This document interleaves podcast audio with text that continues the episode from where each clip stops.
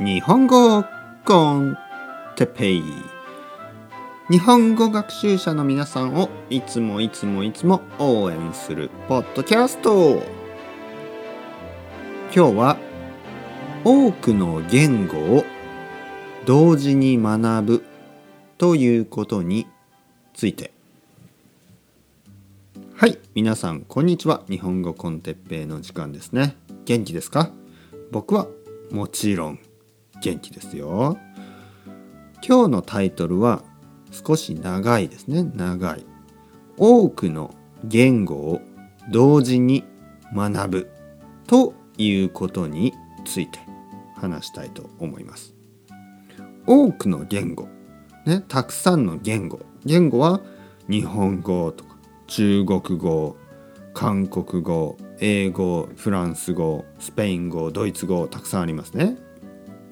それを同時に同時にというのは一緒にですね学ぶということについて。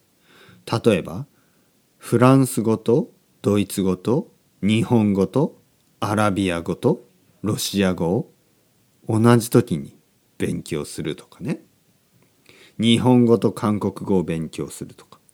日本語と中国語と韓国語を勉強するとか、えー、ドイツ語とフランス語とイタリア語とスペイン語を勉強するとかまああのみ皆さんがですねあの多言語話者、えー、ポリグロットになりたいというねそういう気持ちは分かります。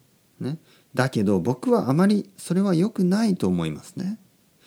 日本語と英語と韓国語をあ日本語と中国語と韓国語を一緒に勉強すると分からなくなりますよね。えこれは日本語か韓国語か中国語か分からない。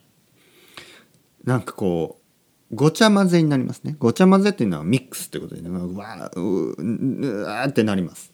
ね、僕はやっぱり一つずつね勉強した方がいいと思います。